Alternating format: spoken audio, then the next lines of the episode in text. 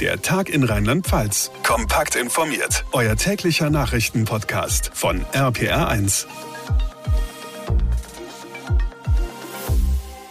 Hallo zusammen und ganz herzlich willkommen zu unserer heutigen Podcast-Ausgabe am Donnerstag, den 23. Juni. Mein Name ist Katharina Walter. Freut mich sehr, dass ihr einschaltet. Ja, es könnte ein historischer Tag werden heute in Brüssel. Beim EU-Gipfel beraten die 27 Mitgliedstaaten heute darüber, ob die Ukraine und Moldau den Status als EU-Beitrittskandidaten bekommen. Der ist Voraussetzung dafür, dass irgendwann konkrete Beitrittsverhandlungen aufgenommen werden können. RPR1-Reporterin Sarah Geiserde verfolgt den Gipfel für uns in Brüssel. Sarah, was würde denn dieser Status insbesondere für die Ukraine bedeuten? Also für die Menschen in der Ukraine wäre es ein Zeichen der Hoffnung hier aus Brüssel, denn die EU-Staaten würden damit deutlich machen, dass das Land eine konkrete Perspektive hat, der Staatengemeinschaft beizutreten. Und das ist in diesen Zeiten psychologisch auch einfach von großer Bedeutung, denn die EU sagt damit auch, schaut, es lohnt sich für Freiheit und Demokratie zu kämpfen, gebt nicht auf. Okay, und wie geht's denn weiter, wenn Kanzler Scholz und die anderen EU-Staaten sich dafür entscheiden, der Ukraine den Kandidatenstatus zu geben? Also es wäre dann erstmal eine wichtige Hürde schon mal genommen auf dem Weg zur Mitgliedschaft, aber bis die Ukraine wirklich zur Staatengemeinschaft dazugehört, dürfte es dann noch Jahre oder sogar Jahrzehnte dauern. Theoretisch kann ein Beitrittskandidat sogar auch niemals Mitglied werden. Das hängt sehr von der Entwicklung des Landes ab, davon, ob Reformen, die hier in Brüssel gefordert werden, auch wirklich erfolgreich umgesetzt werden. Der EU-Gipfel berät heute darüber, ob die Ukraine den Status als EU-Beitrittskandidat bekommt. Die Infos von Sarah Geiserde endlich wieder feiern gehen, endlich wieder Konzerte und Sommerfeste und doch hat der ein oder die andere ein mulmiges Gefühl, wenn plötzlich so viele Menschen zusammenkommen angesichts der steigenden Corona-Zahlen. Gestern Abend waren mehr als 2000 Gäste beim Sommerfest der rheinland-pfälzischen Landesregierung in Berlin. Da wurde der 75. Geburtstag unseres Landes nochmal ganz groß in der Bundeshauptstadt nachgefeiert, unter anderem mit Bundesministerinnen, Landesministerinnen, Weinköniginnen und, und, und. Und RPR1-Infochef Jens Baumgart war auch dabei. Jens, Corona, war das ein Thema vor Ort? Naja, sagen wir, es war kein großes Thema. Äh, da wurden natürlich Hände geschüttelt, da wurde sich umarmt und man hatte schon den Eindruck, die Pandemie ist erstmal vorbei.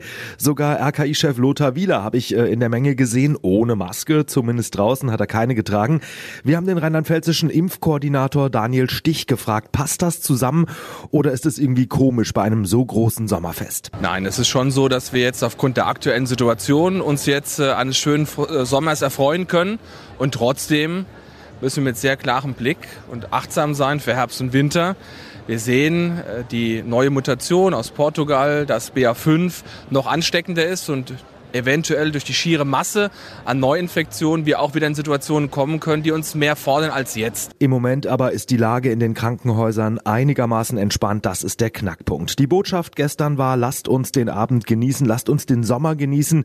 Wer weiß, was dann wieder kommt. Daniel Stich sagt, wir in Rheinland-Pfalz sind jedenfalls vorbereitet. Wir haben die Impfzentren ja genau deswegen aufrechterhalten. Wir haben sie nicht abgebaut wie im letzten Jahr um für den Fall gewappnet zu sein. Das heißt, wir sind in der Lage, innerhalb von wenigen Stunden unsere Infrastruktur wieder vollkommen hochzufahren. Sie ist ja da. Wir sind dran, mit dem nationalen Pandemielager Vorrat zu schaffen für wichtige Materialien, die wir haben und an vielen anderen Stellen auch, um gut und gewappnet durch Herbst und Winter zu kommen. Und vielleicht haben wir ja Glück und es wird alles nicht so wild. Mein Kollege Jens Baumgart war das vom Sommerfest der Landesvertretung Rheinland-Pfalz in Berlin, wo Corona natürlich am Rande auch ein Thema war.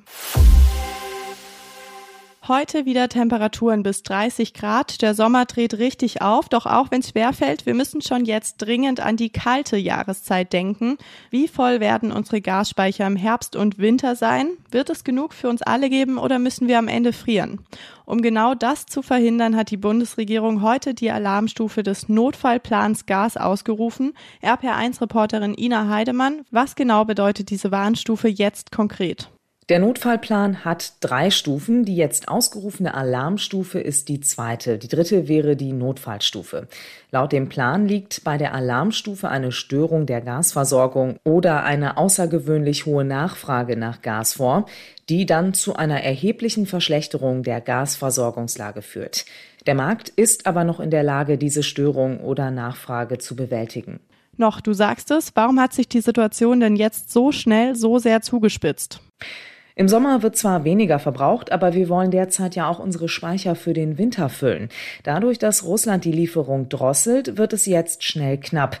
Wir sind eben sehr, sehr stark abhängig von russischem Gas und das nutzt Russland laut Habeck jetzt. Gas und Energie wird als Waffe gegen Deutschland eingesetzt.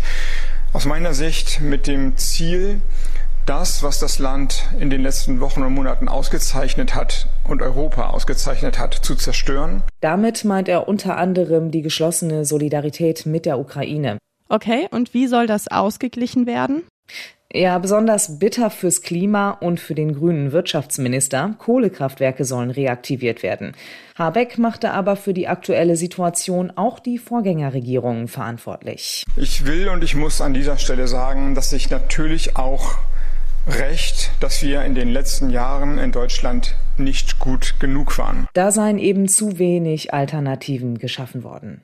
Habeck sagt auch, jeder könne dazu beitragen, Gas zu sparen. Wie denn? Aktuell denkt wohl keiner daran, die Heizung anzuwerfen bei den Temperaturen, aber der nächste Winter kommt. Wirtschaftsminister Habeck rät dazu, die Heizung richtig einzustellen. Dadurch könnten bis zu 15 Prozent der Kosten eingespart werden, sagt er. Ich weiß, dass es manchmal banal klingt, aber diese Banalität muss man immer mit 41 Millionen Haushalten multiplizieren. Und die Summen an Energie wie auch an Geld, die dort zu sparen sind, sind durchaus erheblich. Außerdem sind die Preise ja jetzt schon sehr hoch und Habeck sagt, dass sie wohl noch weiter steigen. Die Bundesregierung hat heute die Alarmstufe des Notfallplans Gas ausgerufen. Infos dazu von Ina Heidemann. Ja, und damit jetzt zu allen weiteren wichtigen Meldungen vom Tag, kurz und kompakt zusammengefasst von Marius Fraune. Die Gesundheitsministerinnen von Bund und Ländern wollen Vorbereitungen für den Corona-Herbst und Winter treffen. Bundesminister Lauterbach sagte nach zweitägigen Beratungen, er erwarte eine schwere Corona-Welle. Trotzdem sollen die kostenlosen Bürgertests bald nicht mehr allen zur Verfügung stehen weil es hat dort viel Missbrauch gegeben. Sie alle kennen die Berichterstattung, dass Tests abgerechnet worden sind, die nie stattgefunden haben. Es sind Testzentren unterwegs gewesen, die haben nur negative Tests gehabt, aber keine positiven. Das ist nicht plausibel.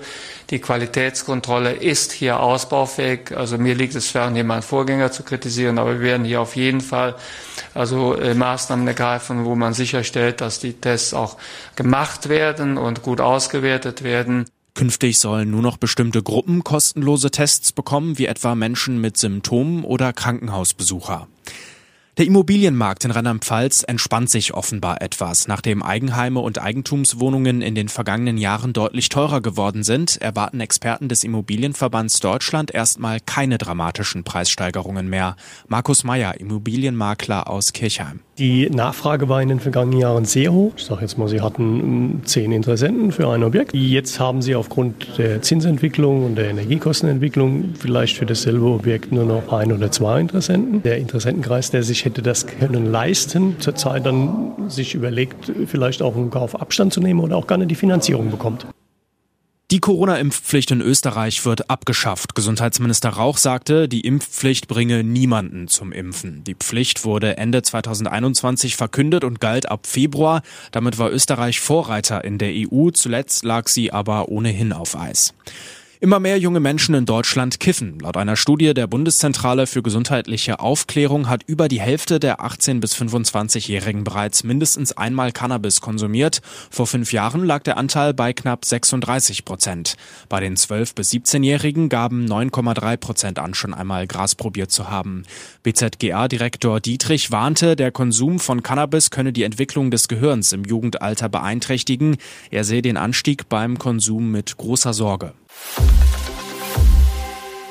Wo lässt es sich besonders gut leben? Welche Stadt hat für das Wohlbefinden der Menschen am meisten zu bieten?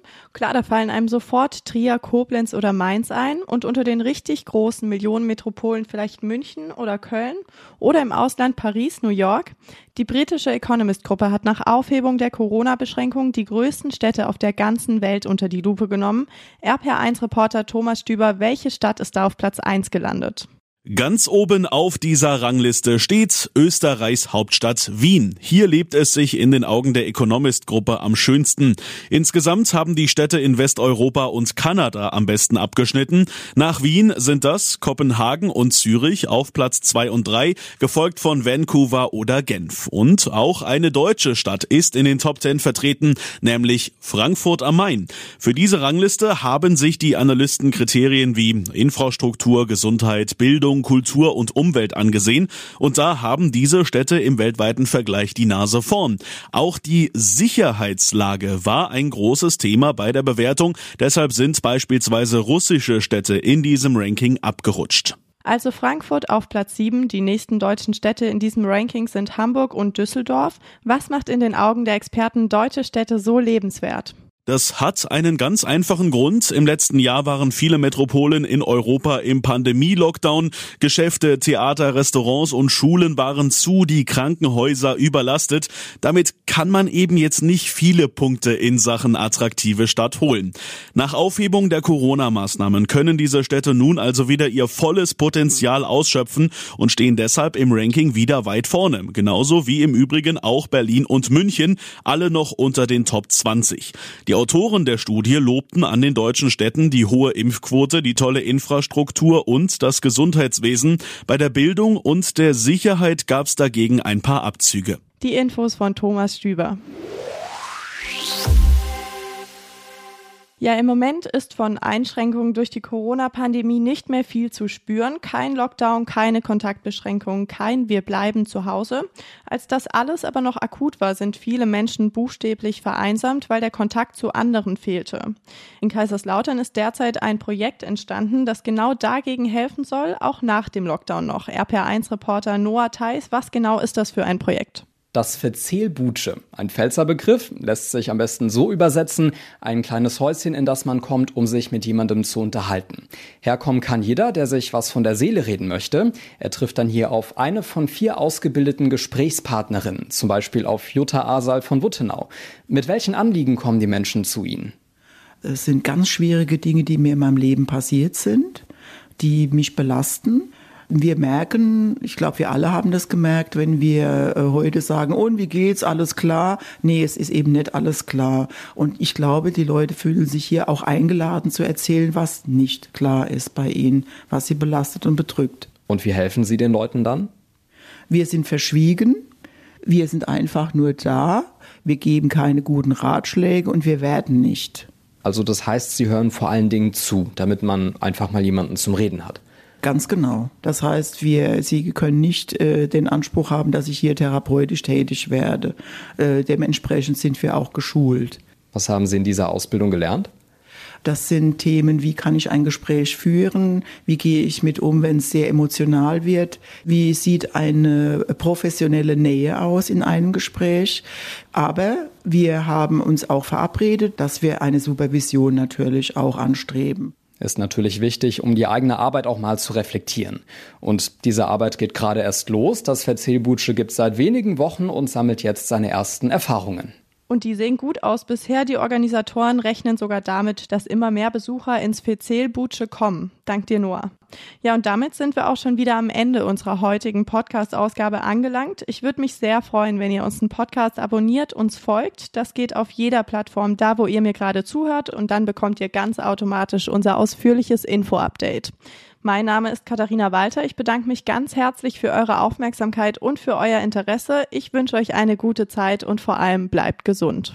Der Tag in Rheinland-Pfalz, das Infomagazin, täglich auch bei RPR1. Jetzt abonnieren. opinion.